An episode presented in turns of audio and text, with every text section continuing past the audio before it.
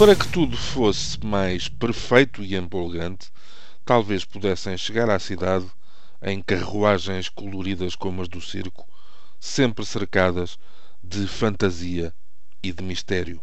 Talvez se conseguisse que o povo voltasse à rua, sem o fazer em nome de um protesto ou de uma revolta, aplaudindo e festejando aqueles que, vindos de fora, aqui, aqui quisessem passar as respectivas romarias para espalhar, finalmente, as boas novas e, por que não, as boas menos novas.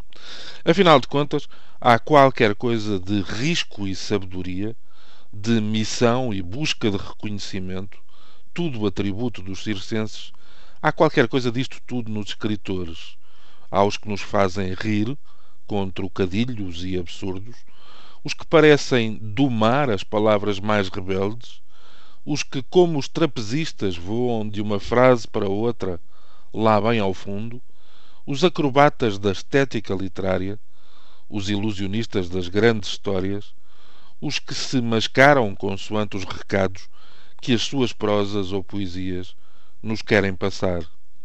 É a partir de hoje que os escritores dão a cara e a voz na minha terra. Não se lhes pede que escrevam em público, mas tão somente que se sentem, que conversem e que, trocando a escrita pela oralidade, nos falem de si mesmos, ainda que pareçam estar a contar um episódio com o qual não se descobre uma ligação imediata. Para uma parte da cidade, transversal a dinheiros e apelidos e idades e até títulos académicos, são estes os dias do fascínio. Para uns, pela descoberta de que os senhores das palavras mágicas são, afinal, homens como todos os outros. Pelo contrário, há quem perceba, precisamente nesta ocasião, que estes seres humanos têm um dom, um condão, uma tarefa especial e que isso chega para os tornar distintos do resto. Há mais dúvidas que se constroem e que, felizmente, vão permanecendo de ano para ano.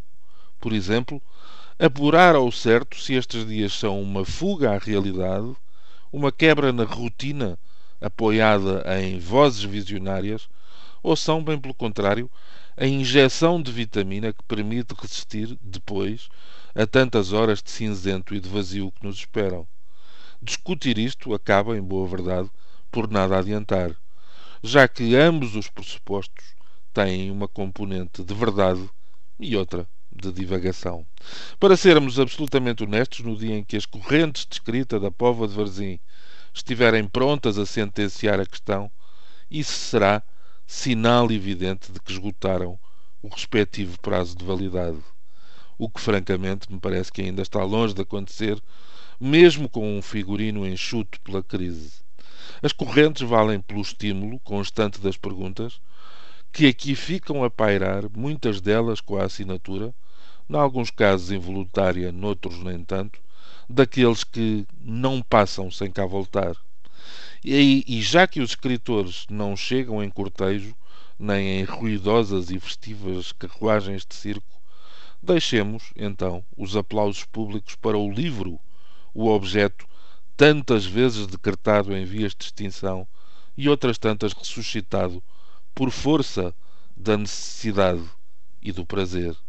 É que não há escritores sem livros, nem há vida sem escritores, nem há livros sem vida. Quer dizer, mesmo que haja, não são esses que interessam para o caso. É pelos outros, os da festa e da imaginação, que nos guiamos e nos iluminamos. Se pensarmos bem, é quase tudo o que nos resta agora. Bom dia.